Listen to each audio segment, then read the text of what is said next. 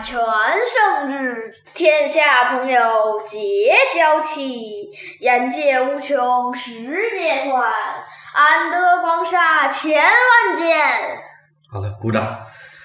各位听众，大家好，这里是薄荷糖电影季寒假特别节目啊，大条小条啊，我是大条。刚才给大家唱歌的是小条啊，小条特意关照我，让我在节目的开头说他注册了一个荔枝的账号，还有小宇宙的。啊，小还有小宇宙，我们我们的节目在小宇宙也能听到啊，都叫小条，其中荔枝上是小条后边有个笑脸儿，小宇宙小宇宙上面就叫小条啊，待会儿注注意一下，那就是他本人啊，本小条本尊出现了啊。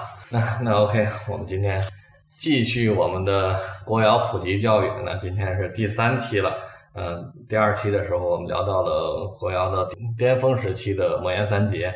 那么我们今天呢，其实是继续和大家来聊，嗯，国窑的巅峰时期。那么我特意选了五首歌啊，这五首歌呢是五位摇滚歌手或者乐队的代表作品啊，叫所以我们这期节目叫做一人一首代表作。嗯，对，其实这五个人呢，也可以说是摇滚盛世里的重要的中流砥柱。闲话少说，我们还是从听歌开始。听完歌之后，我们再和小乔来细聊啊这几位人物啊。第一首歌就是轮回乐队的《烽火扬州路》。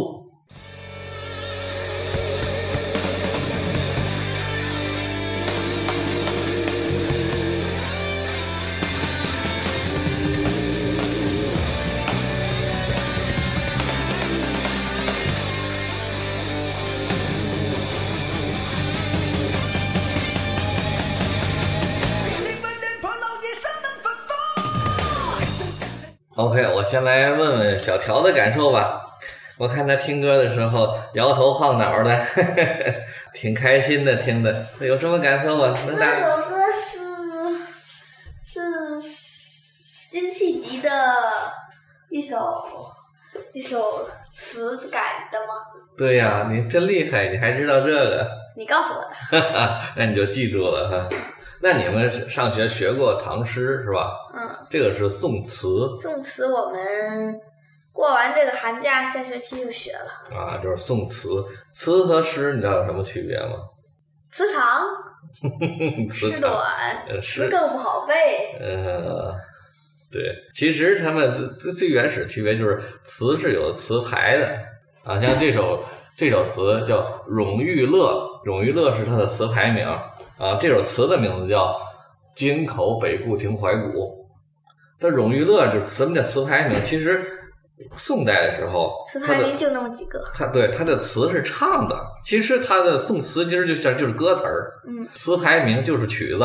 嗯。啊，只要你按照这个，在这个词牌名底下填那个歌词儿，都是必须长短都得一样的，平仄都一样，它再再套在那个旋律里能唱。但是呢。在我们流传的这个过程当中呢，曲都曲子全都失传了。对，现在只留下词牌名和词啊，是这样的。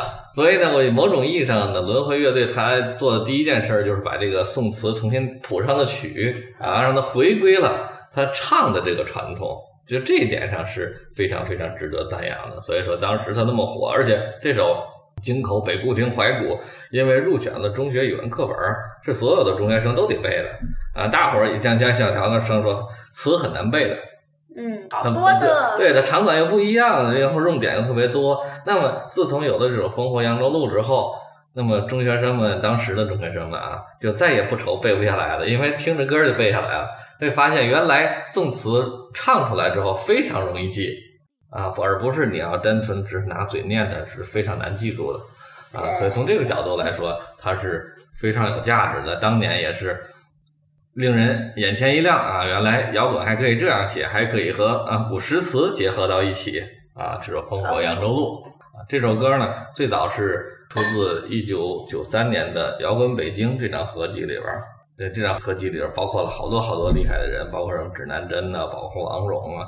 啊，等等，这而且是我们上一期节目说过，就是指南针背后的经纪人王小晶啊，他策划的一张专辑，他发掘了这样的一些乐队，而这首轮回乐队呢，后来也把这个呃改编宋词这件事儿吧，也算持续的做下去，在他的第二张专第三张专辑，对，应该是第三张专辑里边这这张专辑叫《超越》啊，改了岳飞的《满江红》怒发冲冠那首词啊，名字还叫《满江红》。然后后来呢，在梧桐离队之后，他们更换了主唱啊，更换了一个女主唱叫吴瑶啊，改编了苏轼的《念奴娇·赤壁怀古》啊，歌名叫做《大江东去》那张才三首。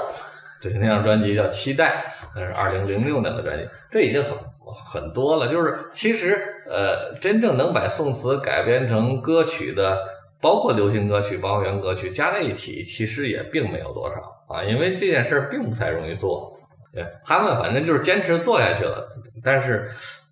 坚持的效果怎么样？我们也说不好，因为轮回这乐队其实也属于这种高开低走的乐队。刚才小条也问我这个主唱是谁，我说主唱就是吴彤，就是今年在 B 站跨年晚会上特意出来的那个吹笙的那个声演奏艺术家吴彤。呃，小乔记住他吹那声，乐器特别好，特别奇怪，长得是吧？呃，长得像一个宝塔一样。嗯。对，那他所以说呢，就是想说吴彤这个人，他这个身份比较复杂。他当年呢参与这个创建灵魂轮回乐队的时候，他才只有二十一岁，刚刚上大学。哦，对。然后出这首歌的时候，九三年的他，因为他是七一年生人，才不过二十二岁。啊。是他最年轻的时候。他本身呢，出生在一个音乐世家啊，也是这种满族的贵族家庭。所以说家里都是玩民乐的，包括有，尤其是笙，以笙为主，笙是他们家祖传的手艺啊。他们家好多人都是吹笙的，还有吹唢呐等等这这传统民乐。所以从小呢，就接受了非常多的音乐教育，再加上天赋异禀的这个嗓音，可以说，如果中国摇滚里边挑出来男女各一个最强的嗓音的话，那么男生无疑就是吴彤。没有第二个能超过他，那丁武，他嗓这么好啊？对，唐朝的丁武、窦唯都超不过他啊！他嗓子是最好的，这这确实厉害，这点你不不服都不行，他就是厉害啊啊！女的呢？呃，女的就是有些争议吧，有的认为是指南针的罗琦，呃，有的比如说会认为呼吸的魏华，嗯，反正就没有一个特别特别固定的一个称号给他。但是男生基本上大伙儿都知道吴彤是。真真的很很难撼动他的地位。当然，他后来不玩摇滚了啊。这话也话话说有点长，就是说，到后来轮回出到第三张专辑之后，然后他们的其实整个的音乐风格呢也产生一些冲突啊。吴彤其实因为他出生在这种民乐家庭，他更希望其实回归民乐，融合民乐的东西，而可能乐队的其他成员呢更想坚持一些摇滚本真的东西。啊，然后就产生了分歧。在零四年的时候，零四年的时候，吴彤去美国啊，去美国去留学呀，还是干嘛，我就不知道。啊，乐队单方面发表声明，开除了吴彤，啊，就很有意思啊。趁他去留学。对对。啊，吴彤后来回国之后，还召开了记者招待会，说这事儿，就说我不知道啊，他们把我开除了，啊，他也很不爽。啊，对，但是呢，我要想说呢，这又接到另一条一条线上。吴彤到了美国之后呢，认识了一位更厉害的音乐人，叫马友友。啊，马友友是一位美籍华人，是一个大提琴演奏家，那是在全世界知名的音乐家了。啊，哦，对他认识的马友友，然后并且呢和马友友就一见如故，于是呢就正好他也从那个轮回退出了嘛。就加入了马友友他的一个乐团，叫丝绸之路乐团啊。这这支乐团是做世界音乐的，里边其实它是有固定成员，可能有四五个，然后再加上不不固定合作人，其实有二三十个人。来自于全世界的多个国家啊，它的所谓丝绸之路就是整个从东方到西方串起来一串的国家，包括中亚的、东亚的，还有一些东欧的很多很多国家的艺术家啊，集合到一起做的世界音乐。一共多少？二三十个，嗯，而且它不固定，可能下张专辑又换人，换合作乐手，它总在换，但是可能核心的可能就四五个，包就包括吴彤、马友友，还有中国的一个琵琶演奏家叫吴蛮。还有几个人，那个那几个人我就不记得了。但是这个乐团非常的厉害，他们光格莱不是很大吗？这个乐团？嗯，他们二十三二三十个人，那还不小。其实他所谓叫乐团，其实更像一个呃，就有点像乐队。但是他这个乐队和我们传统意义上的摇滚乐队不太一样，他是玩世界音乐的啊。但是他的成就很高，就是他拿到了两次格莱美奖。哇，对，就是整个世界音乐这个流行音乐方面，应该最高的奖项就是格莱美嘛。虽然我不知道它是什么，不过听起来都很厉害。哎，对对，就相当于那个电影界的奥斯卡一样啊，音乐界就是格莱美，他拿了两次这个世界音乐的这个奖项。对，所以说呢，吴彤他的发展历程来说，还是你要从这个角度来说，他离开了轮回，反而成就了他的后边的这种职业生涯。但是轮回你再回到轮回再看，轮回在他离开之后，就通过海选招来了一个主唱叫吴瑶，是个女主唱啊，其嗓音也非常特别，但是只和乐队合作了一张专辑呢。零六年开始出的专辑，到了零九年就又开了一场记者发布会，宣布开除了吴瑶。啊，这个轮回乐队总喜欢开除人。好，那都谁是核心呢？就是在吴彤离开之后，是吉他手赵薇是核心。那在那在梧桐离开之前呢？吴桐离开之前，应该是赵薇，其实应该是李强啊，李强应该贝斯手，李强和吴桐这两个相对来说乐队的地位更重要一些。哦，对，然后后来呢，就是就你听我说完，然后后来零九年他又把吴瑶开除，吴瑶也很不爽啊，吴瑶当时也是你为什么把我开除？说以这个私自接商演的理由啊，把他开除的。啊，但是吴瑶表示不接受这个理由，因为压根儿没有什么商演，咱多都快活不下去了，还商演呢，啊，这骗人喽。嗯，反正就是肯定是那里我们不可知的原因吧，他们选择了呃开除了吴瑶，然后再再到后来呢，干脆赵薇也离开了乐队。嗯，主唱是谁啊？其实这个乐队现在现在就应该是相相当于解散了吧。我们刚才在那网易云上看到最新的就是吴桐在一二零二零年出了一张新的专辑，叫《极》，就北极的极啊。这张专辑里边我看了看，背后的合作人是有赵薇，也就是他们俩人又混到一起了。哦，当然还有很多，因为这张专辑更多的还是像吴桐自己的那种世界音乐的东西嘛，很多音乐家坐在一起合作，赵薇可能作为吉他演奏者啊合作进来，而不是一个乐队的形式。哦，对，所以所以你看，光轮回一件事，咱们就说了这么多。其实，但是我又说回来，其实单纯轮回的音乐呢，咱刨去梧桐单飞的那部分，其实轮回乐队的专辑水平，我觉得是应该它是在摸索，而且摸索的并不成功。它是以高开低走。一开始第一张专辑《创造》是最出色的啊，它那种硬摇滚和那种金属风的东西是比较合我的心意。到后来他们的探索。其实我就说他们走走的民乐和摇滚融合的这条路嘛，其实并不太容易，因为你像吴像吴桐那种后来玩的那种走到世界音乐那块儿，反而反而我倒觉得更纯纯粹。那么他们自己做的像那个新乐集啊，或者这这种超越里面的一些呃民乐和摇滚的尝试，其实就是简单的把民乐和摇滚编配到一起，其实效果我不认为特别好啊。哦。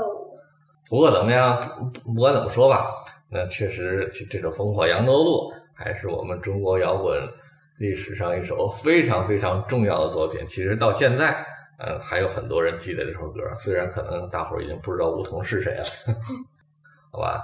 那小乔，那你这首歌你要能给多少分？这首歌啊，九十分吧。啊，给九十，因为节奏也比较强劲哈，也是属于你喜欢的。如果歌词看不太懂。是吧？也可以给九十五分，我想想哈。你想想，那你琢磨琢磨啊，九十还是九十五？一会儿想好，咱得跟后边做比较呢啊，是不是？嗯。好吧。我想想。你先想着，咱们开始听下一首歌，好不好？好的。下一首歌是我个人非常喜欢的歌手，这个歌手叫许巍啊，这首歌叫《两天》，我们来听一听。我想飞。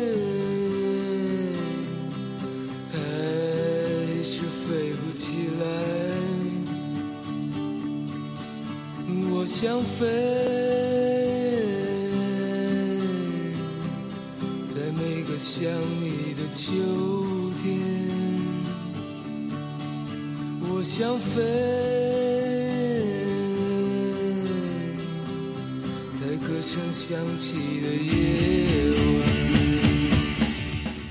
OK，那么这首歌看来小条不是很喜欢，因为听到后边尾奏的时候，小条就在问我。还没完吗？完了吗？啊，看来是有点不耐烦了啊。那是然后我想好上一首歌打多少分打多少分啊？嗯，打九十五分儿，那九十五分。那这首歌呢？这首天打八十三分儿。八十三分。那你说说为什么给那么低的分呢？嗯，哪儿不好？说说哪儿没事儿。前半段可能不太喜欢，后半段还可以。嗯，后半段还可以嗯。那你觉得歌词你喜欢吗？我只有两天，我从没有把握，一天用来出生，一天用来死亡。你为啥只有两天啊？为啥只有两天？它就浓缩呗，就就是比喻，就只有两天的意思啊。把人生就像奇葩说的，人生就是上班和下班，上班和下班就相当于两天嘛。嗯，一天是上班，一天是下班儿。你是想说啥呢？他想说什么？他想表达一种无望的情绪啊，这 所以你体会不到没哈。啥意思。哦，我明白明白。OK，我说回我的感受吧，因为这首歌对我来说是非常非常重要的一首歌，在大学期间曾经无数次的听这首歌，并且和我的睡在我上铺的兄弟啊，我们的老幺一起在扒这首歌的谱子，合奏了很多很多遍 啊。对这首歌，几乎呃每一个音符我都非常之熟悉。那么许巍，包括许巍里边在 solo 响起之前的那些吟唱，我们都细致的体会到了他每一个吟唱的转折点处的呃这种末梢的情绪，真的，当年这首歌对我来说太太重要了啊！自己也唱过很多很多遍了，当然都是自己在 宿舍里边啊，跟我的上铺一起唱。啊，许巍也是我个人非常非常喜欢的歌手啊。他这张《两天》呢，其实出自一九九六年的呃《红星一号》这张合辑里面，所以说呢，他和中国摇滚的盛世相比呢，呃，就相当于踏错了一点拍子。九六年的时候还是盛世，但是他只收出的这首单曲啊，收在《红星一号》里边。那，等他出的专辑的时候，他九七年他出了他的专辑《在别处》。已经有点衰落了。哎，对对，就是中国摇滚就已经开始有点衰落。虽然卖的不错这张专辑，但是其实并没有解决他的呃生计问题啊。他在两千年的时候又出了呃更好的一张专辑《那一年》，那么然后就对对，其实卖的更差，然后干脆就和红星生产生产社解约了。那么他真的穷困潦倒的说，我玩摇滚多少年，然后他是最早在西安嘛，啊，我九四年从西安来到北京，并被寄以厚望的一位摇滚歌手。嗯，到最后两千年离开北京的时候，不说身无分文吧，也差不多吧，就是摇滚没有给他带来任何的收入啊，所以他陷入了一种深度的抑郁，回到西安，准备放弃音乐啊。对，准备放弃音乐，所以这就所以说从摇滚的中国摇滚盛世到这种呃暗淡期是非常非常的短暂的啊。他在两千年的时候回到西安，那么后来又是什么鼓励他站起来的呢？就是他有一次呃在西安，他们就没有事儿干嘛，他现在嗯就是到处去转，然后有一次坐地铁的时候，在地铁地地铁通道里边，地下通道里边听到有人弹琴唱歌嗯，啊，然后歌儿他一听，哎呀，这不是我我的歌吗？原来我的歌还给还有这么多人喜欢呢嗯，啊！而且那说那歌手一个就是说白了就是卖唱卖唱歌手，比如随随便有人给扔个一块钱两块钱的那种，嗯唱了好多首许巍，他站在那听了好久，其实对方也不认识他，看不出来认不出来他就是歌的原作者，但是他表示哦，原来我的音乐还是有人喜欢的，所以后来呢就鼓足勇气又回到了北京去做了第三张专辑《时光漫步》，在零二年出版的。那么哦，从此呢，就一发不可收拾啊，成为了一个呃，应该是我们中国摇滚里边儿最成功的歌手之一啊。因为他后来转型，转型的就变得歌曲变得非常的温暖，不像早期的那两天这种呃充满了绝望的这种情绪啊。他不是后边就充满了感恩呐啊这种欢欢欢欢快呀啊不喜欢了。对对对，后来的现在许巍还出吗还在出，还在出，而且非就是说，其实他的受众群也变了嘛，就是更多的他破圈到了不是喜欢摇滚的歌手，呃，这个听众是普通的呃上班族，尤其是他们认为呃，许巍填补的是哪块空白呢？就是这种男性不是很喜欢听这种流行歌曲啊，但是呃，岁数在五十岁以下到三十岁到五十岁之间这一批男性听众是许巍的受众啊。就是之前这些人不怎么听歌的啊，因为有了许巍啊，他们就都开始听歌了。那不就是你吗？嗯，和我还不太一样，我可能因为我是标准的摇滚粉儿啊，所以我一路听下来的时候，听对许巍的后来的专辑就没有那么喜欢，但是也很钦佩他能一直走到现在啊，坚持自己的风格。但是音乐上可能就打动不了我啊，是这个样子。所以说这是许巍啊，他后来真的出了现在有七八张专辑了吧？他和汪峰两个人。那就是几乎占据了中国摇滚的各半壁江山嘛。摇汪峰号称我是摇中国摇滚的半壁江山，那那半壁就是许巍了吧？就几乎就是这样。因为这两支乐队，这两个人啊，还还是活跃在这个乐坛。嗯，还活跃。那我们听下一首吧。OK，我们听下一首，下一首是来自于超载乐队的《祖先的阴阴影》。我估计这首歌小乔会喜欢，你怎么知道？我瞎猜的。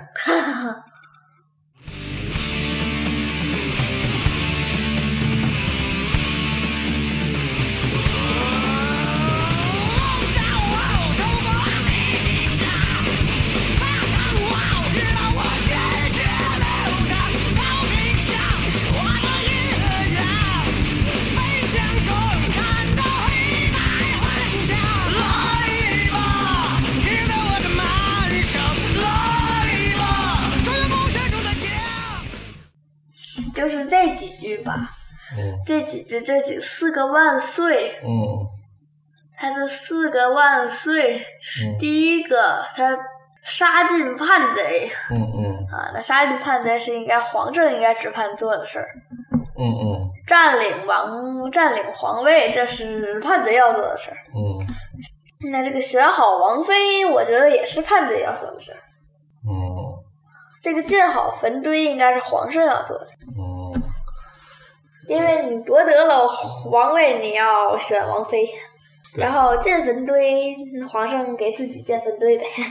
对，那这首歌是有个副标题叫做《献给历史上的农民起义者》啊啊。那么小乔说了几句呢，其实我也没太想好这个意思，但是我的理解是这样啊。所谓农民起义者是什么？这就是皇上眼里的叛贼吧，对吧？作为握有权力的人来说，那农民起义者那就是叛贼啊。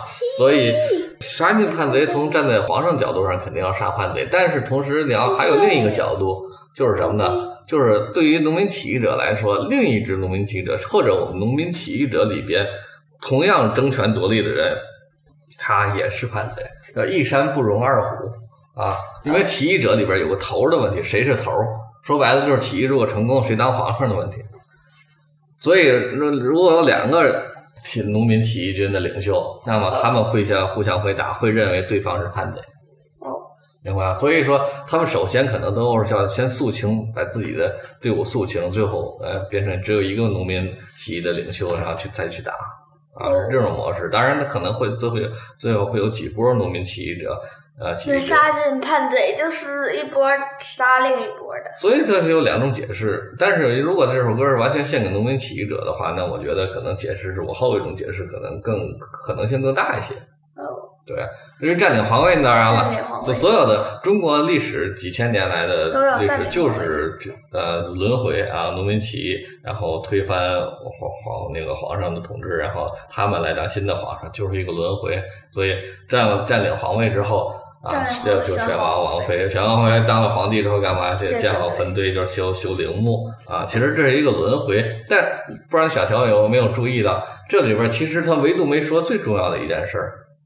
呃，当皇上是为了什么当皇上，我想想，我想想，您农民起义是为了什么呀？是为了推翻现任皇上的。是为了，所以说，所以说是首先你农民起义为什么要要起义呢？是因为你活不下去了嘛？嗯，所以才活要推翻。活不活不下去，你首推翻那个现有的统治是肯定的，但是推翻之后呢？推翻之后，我自己我自己统治，那你统治完了，底下农民还是那么过，那么还会起义的。就是轮回嘛。对呀，所以说他们没有触及到一个根本问题。如果当了占领了皇位之后，你怎么样去治理这个国家？怎样把你的最大程度的让老百姓安居乐业？没有这个东西，所以所有的农民起义都是啊，占领皇位之后选王妃建坟堆，没有人去管老百姓死活，所以说就会催生出新一轮的农民起义。这是中国历史的一个轮回。所以这首歌我们叫做《祖先的阴影》。啊，其实它的是挺有深意的，尤其是这这首歌是高旗写的啊，高旗是超载乐队的核心和主创，他写的歌词其实就非常有现代诗韵味啊，非常值得我们去玩味啊。我说回这个超载吧，刚才说的挺多关于这首《祖先的阴影》啊，那么其实这首歌啊，它是属于一个流派叫激流金属 （thrash metal）。其实小条你，我我给你看看过那个摇滚乐的分那个流派啊，大的分支里边就分成流行摇滚、朋克和金属。金属里边会分流行金属、重金属，再往下是激流金属啊，就是相对相对来比较重的一个流派。那激激流金属这个流派呢，应该当时超载是在中国第一个开创的，就是这个流派的第一乐队啊。那么其实到现在也没有多少，因为这个流派。在中国就不太受欢迎啊，听的人非常之少。哦，对啊，超载很火吗？听着呀，然后就这个流派呢，其实在欧美的代表就是 Metallica 嘛，激流金属。那么超载他一上来，因为超载最早高旗组的是呼吸乐队，我们第一期放那个呼吸让我站在一起，其实也是高崎写的。哎，那那首歌也是高崎写的，所以说你看到它有区别，他在那阵儿写相对来说。比较向上、比较有力量的这种类似于流行摇滚的东西，到了呃祖先音响这开始做这种 thrash metal 的东西。但是等于说呢，就 thrash metal，这激流金属嘛，thrash 啊，这啊。然后呢，到了一九九七年，他出了自己的第一张专辑，同名专辑就叫《超载》啊。这张专辑就是一张标准的这种激流金属的专辑，非常的过瘾。但是我刚才说，一九九七年的时候。中国摇滚已经开始没落了，所以他也生不逢时啊。这张专辑里边啊，集合了中国当时最优秀的乐手，吉他手李延亮、鼓手王兰等等，那个贝斯手什么那个韩红斌吧啊，节奏吉他王元科啊，然后呃，这些人后来当然都成为圈内有名的乐手了，但是这张专辑包括这里边的演奏都在当时是顶级水平。可惜的就是。啊，第二张专辑叫《魔幻蓝天》，其实变成了类似于流行摇滚的风格啊。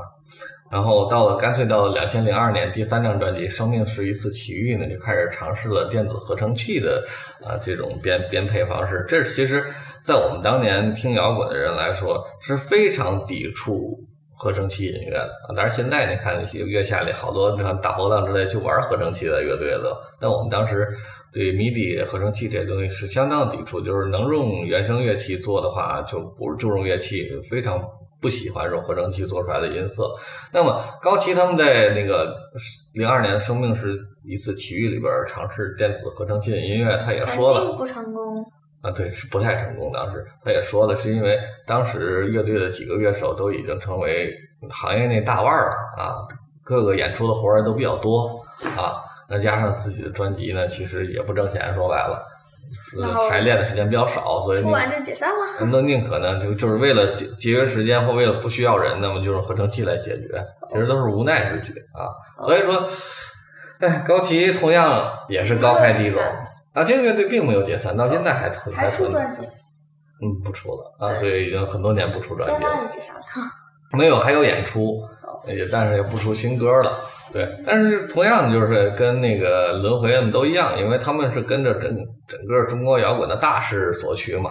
大势就是九四九五年那几年是最红火，他们那阵儿出了几首单曲，包括《祖先的阴影》，包括后来他出一首歌《低下头是人间》，这两首歌当年在我们这种摇滚迷当中都是奉为神作的啊。但是等到他的专辑出版了，那到一九九七年了啊，是是很过瘾，我们都非常喜欢。可惜他。已经摇滚已经开始没落，其实就是卖的也并不好，所以他也没有挣到钱，没有挣到钱，就是他很难把乐乐队维系下去啊。所以说呢，这关于这个超载的早期的歌曲啊，其实有一部电影啊，就是管虎的早期的作品叫《头发乱了》，他在里边是描写了一个摇滚乐手和一个一个医学生之间的恋爱故事啊。哦其实呢，摇滚歌手呢，呃，唱的就都是超载的歌啊，其中的包括最早的《梦缠绕的时候》啊，里边提供了两个版本，高崎版和田震版，还有重访陈胜吴广啊，这都是这个超载乐队赫赫有名的名曲。可惜的就是那个电影里边，高崎没能出演，那其其他乐队几个成员就是超载乐队来演的，唯有主唱啊高崎不愿意演，然后让了另外一个人啊一个演员来演的他，叫田震来耿耿乐啊啊田震也不是那个耿乐那个人物演的演那个摇滚乐手的呃摇滚歌手那个角色，然后唱的时候是高旗的声音，明白吗？然后那那为什么是高启胜？那那就是就就就是高旗唱的嘛，耿乐搁那高里唱。启不愿意上台，对，高旗不愿意去演，但是声音是高旗的声音。然后包括那个那个女生版的那个女生是孔琳啊，她演的那个女角女角色。然后她唱的时候是田震的声音，哎，他自己也唱不出来。对，是大概是玩的这么这么置换，挺好玩的。他们就在后台唱。类似于双簧了哈。但是不管怎么样，他留下了两个非常非常难得一一见的版本，这两个版本应该是在网络上也没有流传，只有电影里边才有啊。有兴趣的朋友可以找来听一听。嗯，咱们下一首吧。下一首我们来听一听面孔乐队，面孔乐队小乔应该比较熟，月下出来过，对吧？嗯，要给我一点爱，一九九二年。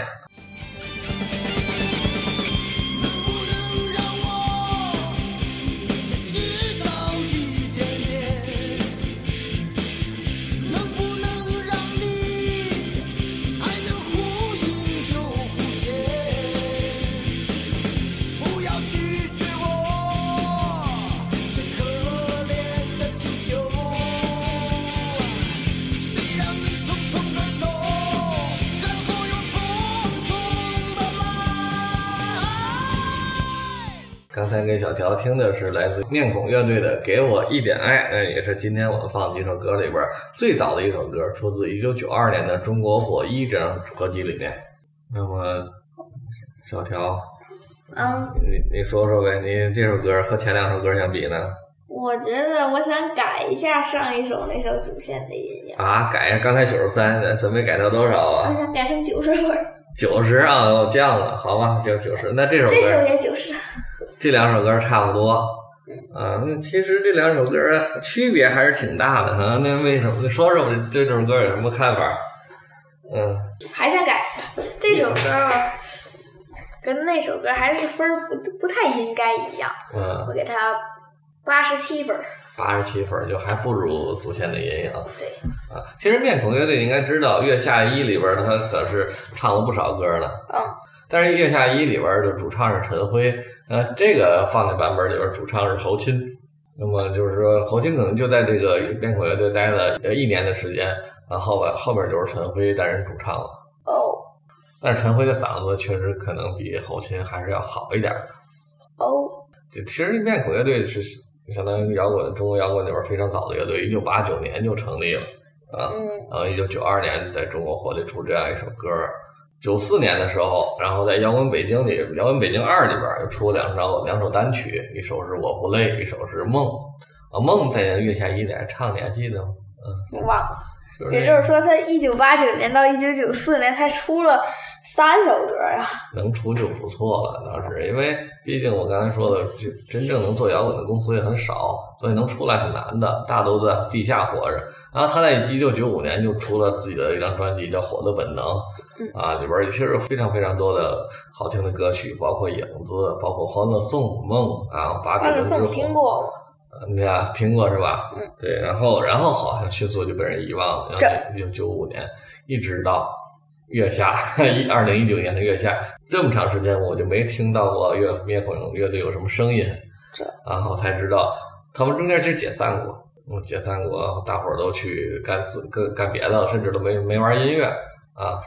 然后后来有在某个契机下，后来又重组了啊。陈辉在中间还自己出过一张专辑啊，但是也不是很成功。他们重组重组之后参加月下，并在二零二零年，就是去年啊，推出了面孔的同名专辑啊。我也特意在前些天听了这张专辑，不怎么样。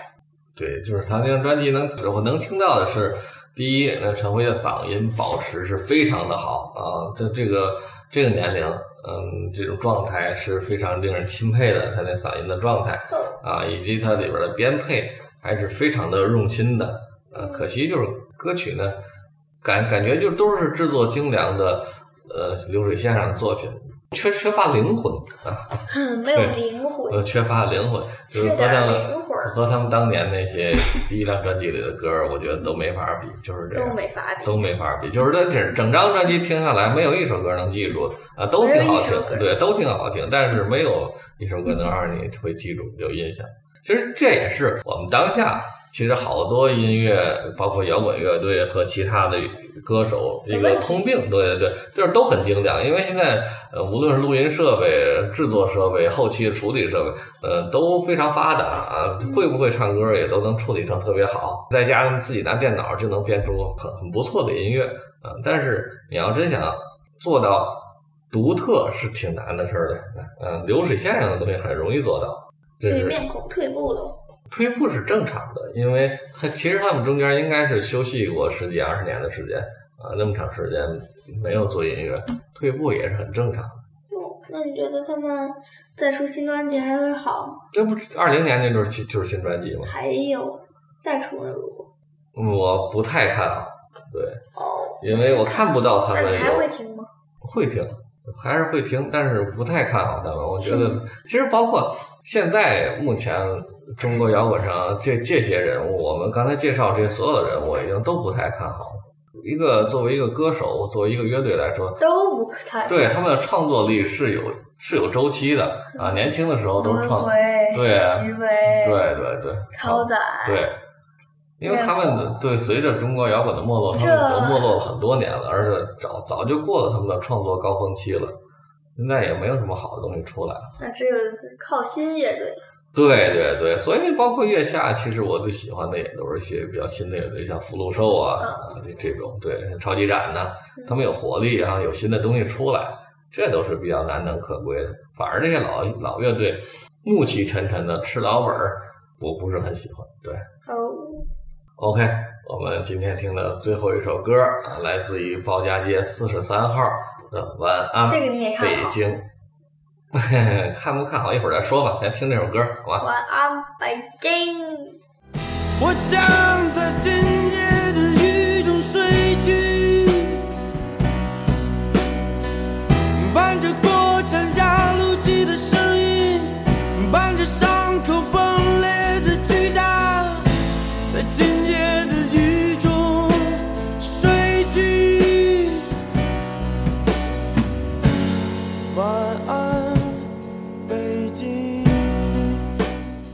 OK，刚才给小乔听的是来自于鲍家街四十三号的《晚安北京》啊，出自他们鲍家街四十三号的同名专辑，呃，于一九九七年出版发行的。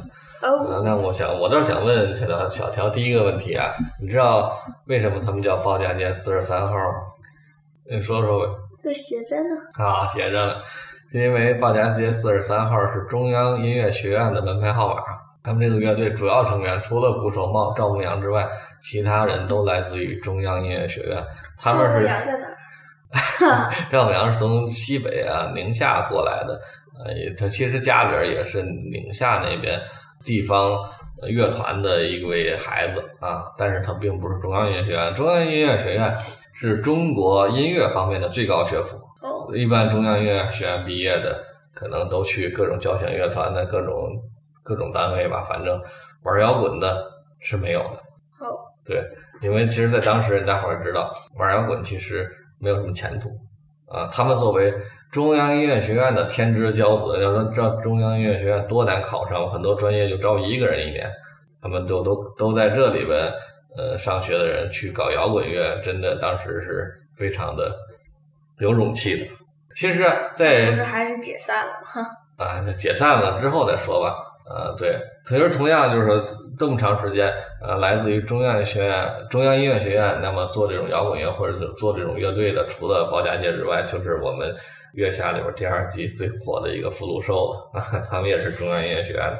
OK，我说回这个、呃包家街四十三号，它主要成员主唱是王峰，主创也是王峰啊。王峰，王峰，王峰现在多厉害，号称中国摇滚半壁江山 啊，摇滚皇帝啊，也是。其实他已经横跨了摇滚乐和流行乐坛了，现在是非常重要的一位人物，并且他后来啊，人人生赢家又娶了影后章子怡，中国电影界可以说顶尖儿级的女演员。对，然后，对他可以说他现在的人生是非常的成功。那她漂亮吗？你说谁上章子怡啊，还是汪峰啊？都有。王峰长得还可以吧？那这章子怡章子怡当然漂亮。对，然后我就说回来，其实这一切呢，源于什么呢？源于啊，王峰对鲍家街的一次背叛。嗯，对，因为他们当时啊和经文签了合约啊，准备出呃两张专辑，就是第一张专辑一九九七年，第二张专辑和一九九八年的《风暴来临》嗯这两张专辑，其实奠定了包家街四十三号在摇滚圈的一个地位啊，非常高啊，而且他们以这种专业学院派出身，技术非常的精湛啊，然后各种东西都非常的优秀的一支乐队啊，在这种时候，但是呢。他当时选择了签约华纳啊，签约华纳，华纳公司就是不想签乐队，就想签单人，只签王峰一个人。王峰当时就面临一个抉择：你要签华纳，就得解散包家街四十三号自己签，要不然就继续和乐队一块死磕，没有乐队可签。但当时的情况就是，他们几个人穷困潦倒啊。那据王峰选择了呃从乐团辞职，专专心搞摇滚乐啊，为此和家里已经闹翻了，甚至有一度啊睡在马路上啊。晚安北京，刚才这首歌就是他有一次被从被家里赶出来，在马路上这个长椅上睡觉，观察后半夜的北京啊，唱的一首歌。所以当时是一种状态啊，吃吃喝都成问题，住宿都都成问题的时候，哦，那把比呀，嗯，包家街四十三号他们签的是哪个来着？他们当时签的是经文，经文和华纳哪个好？当然，华纳华纳是国际型的大公司，唱片公司，经文只是北京的一个小唱片公司，而且北京当时因为什么四十包家街四十三号不签华纳呀？因为华纳只签个人。对的，华纳不签乐队，嗯，为什么？为什么？那我得问华纳。反正这一般的就是来说，他们不愿意签乐队的原因就是乐队的变数比较多，有人退出，有人怎么样。你像黑豹最明显，你签黑豹，你比如你签的是跟黑豹的名义，窦唯走了，那黑豹其实就名存实亡了，人就不听了。那你签这个黑豹就完全是个假黑豹了，变成你没有窦唯的黑豹，它就不受欢迎了。其实当时大概是这种模式，就是他们就不愿意签乐队啊，因为说签你本人的话，你你要走了，那那你不你没法走是吧？我跟你签的是这么个概念。哦，那可以解约呀。解约你要付解约费的，那不是随便解约的啊！要是那种大公司的解约费都都得都是天文数字，你根本就付不起，你不敢解约的。哦，但是加上王峰当时要签了的话，他就解决了他所有的问题啊，就有钱赚，有有有饭吃，有地方睡，什么问题都能解决了。啊，华纳待遇这么好。你签约了，签约那是签约艺人，就相当于哦，说白了，他没有把王峰当做一摇滚歌手，当做一个歌手来签约的。你是包我们公司的艺人呢，那我们公司当然解决你所有的问题了。所以说，王峰在当时做了一个决定，就是背叛乐队，然后解散乐队，签约了华纳。那是核心是汪峰，对对对，然后他解散了。解散了，解散了。但是不能每个人都签华纳，因为不需要，只需要唱歌的。你最后出来不就唱歌的吗？我不喜欢那乐手，乐为什么？乐手我找谁不能做录啊？我为什么非要找你？唱歌找谁也都可以唱。那不是那汪峰唱的，别人就替代替代不了啊。好吧。哦啊明白吗别人肯定很生气。所以他们就是华纳的态度，就是我找你主主唱来签，签完你录音的时候，你可以找你的乐手来录啊，给他钱呢，按劳分配，干一次活儿给多少钱，但是我不能签你，明白这意思吧？哦，那不就摆成你能变成打工的乐手，但是你显然那些人不可能接受的。哦，你反正打工乐手，你找谁都能打工，为什么还要找他们？所以说这一下子包家街就解散了。闹翻了。啊，闹翻了，而而尤其呢，当时这个赵牧阳，我我讲这个事儿，赵牧阳是他们的鼓手嗯。啊，他鼓手赵牧阳是当时中国摇滚乐最出色的鼓手之一啊。哦。他当时参与这个这个包家街四十三号，他当时在二零一五年啊，他参与一个综艺节目叫《中国好歌曲》第二季里边，他唱了一首歌叫《侠客行》，来讲述了这二十年来的经历。他就说，当时他在北京参加了无数乐队，最多的时候同时在八支乐队当鼓手。啊，哦，对，然后最后有有名的吗？太有名了。然后他说我参加的最后一支乐队就是包家街四十三号。然后当时组乐队的时候，大家都是冲着一辈子去的，要一起我是说他参加的那些乐队有有名。太多了，就是因为中国缺鼓手，他参加的乐队好多乐队，你像超载最早的鼓手都是赵牧阳，哇，你知道吗？赵牧阳是中国当时第一代那那那一代乐手当中鼓手鼓手当中最出色的了。当时大家组乐队的时候都是奔着一辈子去的啊，都是想一生在一起玩音乐，但是没想到组一个散一个，组一个散一个，到最后一个我带的乐队就是包家街四十三号，然后汪峰去签了华纳，然后乐队解散了，我就彻底的完全对这个行业失望啊，就离开北京啊，去流浪。为啥子失望就不能现在跟别的乐队一起？他说再找乐队不还是轮回吗？他参加这么多乐队，每个乐队参加都解散了。为什么都解散了？乐队就是这样，他这解散率特别高。不都有有名的吗？那是最后能出来的，你能看到那几个有名的，中间他们组过多少次你都不知道，明白吧？对，就是包括像有名的唐朝黑豹，他们前期都换过多少次人了，对吧？所以说他这个是特别不稳定的一个一个行业。然后赵牧阳就特别伤心，然后因为这个就后来去流浪，后来就改着背着改练三弦，变成了一个啊去玩这种民乐的，他也去追寻民民乐了，做这种方式的音乐了。啊，回说回王峰，人家王峰签约华纳之后，啊，出了自己的自己的个人专辑，第一张叫《花火》。其实《花火》里边的好多歌都是和鲍家街时期磨出来的，还都非常优秀。那《花火》那张专辑的好歌太多了，包括《花火》《迷路》《东北偏北》《青春》《美丽世界的孤儿》再加二十加也了不得。那张专辑几乎都是名曲，特别厉害。啊，那也是我个人喜欢汪峰的顶点了啊！对，除了包家街的前两张专辑之外，就是王峰的第一张专辑是我最喜欢的。啊，后边的专辑我就觉得他就开始批量生产了，越越来越行活啊，到后来就是模式化的感动，模式化的愤怒，模式化的怎样怎样，所以我后边的王峰我一点也不喜欢。但是很奇怪，他火了呀，后来王峰特别的火，而且火到什么程度？你知道，我以前不是在公司，我在那销售公司的，每年都有年会啊，年会里边。我记得有一年对是放的是汪峰的《怒放的生命》，有一年放的是汪峰的《飞得更高》，反正这两首歌就几乎被各大公司年会包 包圆了啊！包括后来他的什么“我爱你中国”呀，什么，哎呀，简直了啊！他就变成一个励志型的正正能量的歌手。哦，其实这个世界存在着很多误读啊，包括这这王峰，可能王峰他就选择了这样一条路，包括许巍，许巍他那种温暖啊、感动啊，他其实也挺正能量的，所以说，可能最后为大众所接受的摇滚乐，呃，就是这个样子。但是不管怎么说吧，王峰确实他的太成功了啊，这个摇滚乐的半壁江山啊。那今你看，在那个今年的月下的第二季的决赛，不就找的王峰来吗？王峰来当评委，嗯，然后而且把东他们干了一个什么事儿，就是特意在那场决赛上把包家街四十三号的几位初始成员，就是汪峰、王雷、龙龙、单小凡、杜荣和赵牧阳几个人都找来重聚啊，不叫重组，重新聚在一起，重新唱了这首他们早期的代表作《晚安北京》。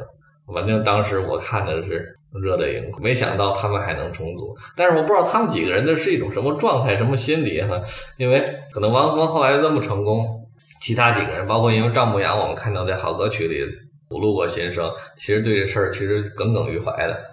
那么最后就怎么站在一起合作的，我想不明白了就。可能每个人都不，包括龙龙他们主音吉他龙龙是一个特别出色的吉他手，但是后来好像就只能去干吉他教学了，也没在什么乐队里能待着。那是其他的人可能直接就回到学校里当老师了。所以只有王峰一个人混到了中国摇滚的半壁江山。啊，背叛了。或者说我们在当时，你在那个节骨眼上，我们可以叫背叛。那后来他反正他确实成功了呀。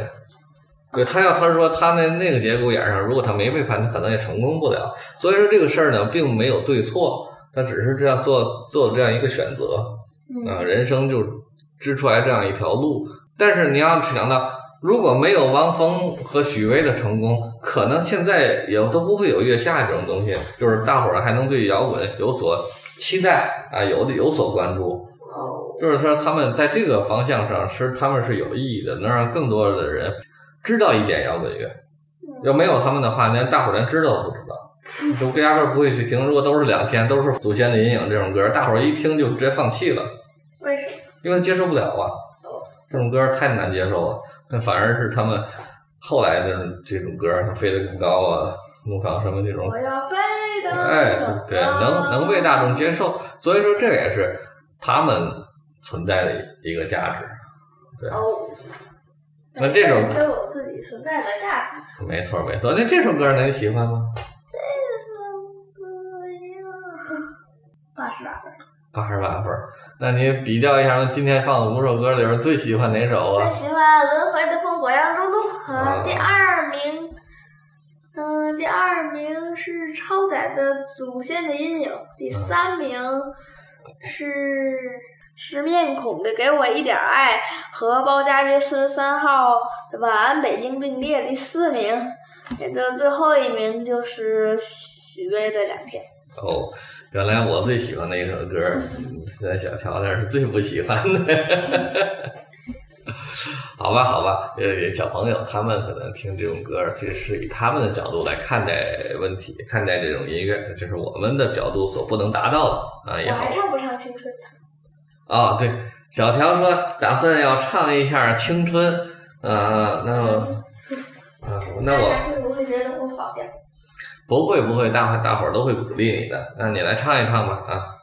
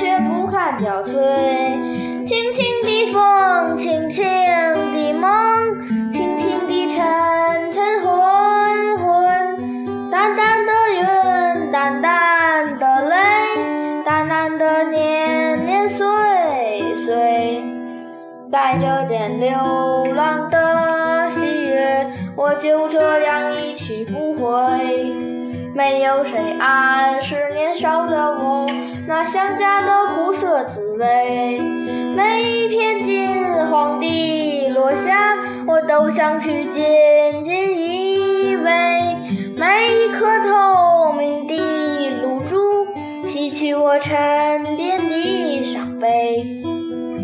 在那悠远的春色里，我遇到了盛开的她，洋溢着炫目的光华，像一个美丽童话。允许我为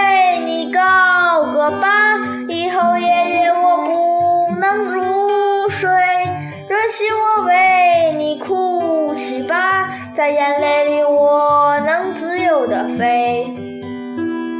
梦里的天空很大，我就躺在你睫毛下。梦里的日子很多，我却开始想要回家。在那片青色的山坡，我要埋下我所有的歌，等待着终于有一天，他们在世间传说。青春的花开花谢，让我疲惫却不后悔；四季的雨飞雪飞，让我心醉却不堪憔悴。纠缠的云，纠缠的泪，纠缠的沉沉昏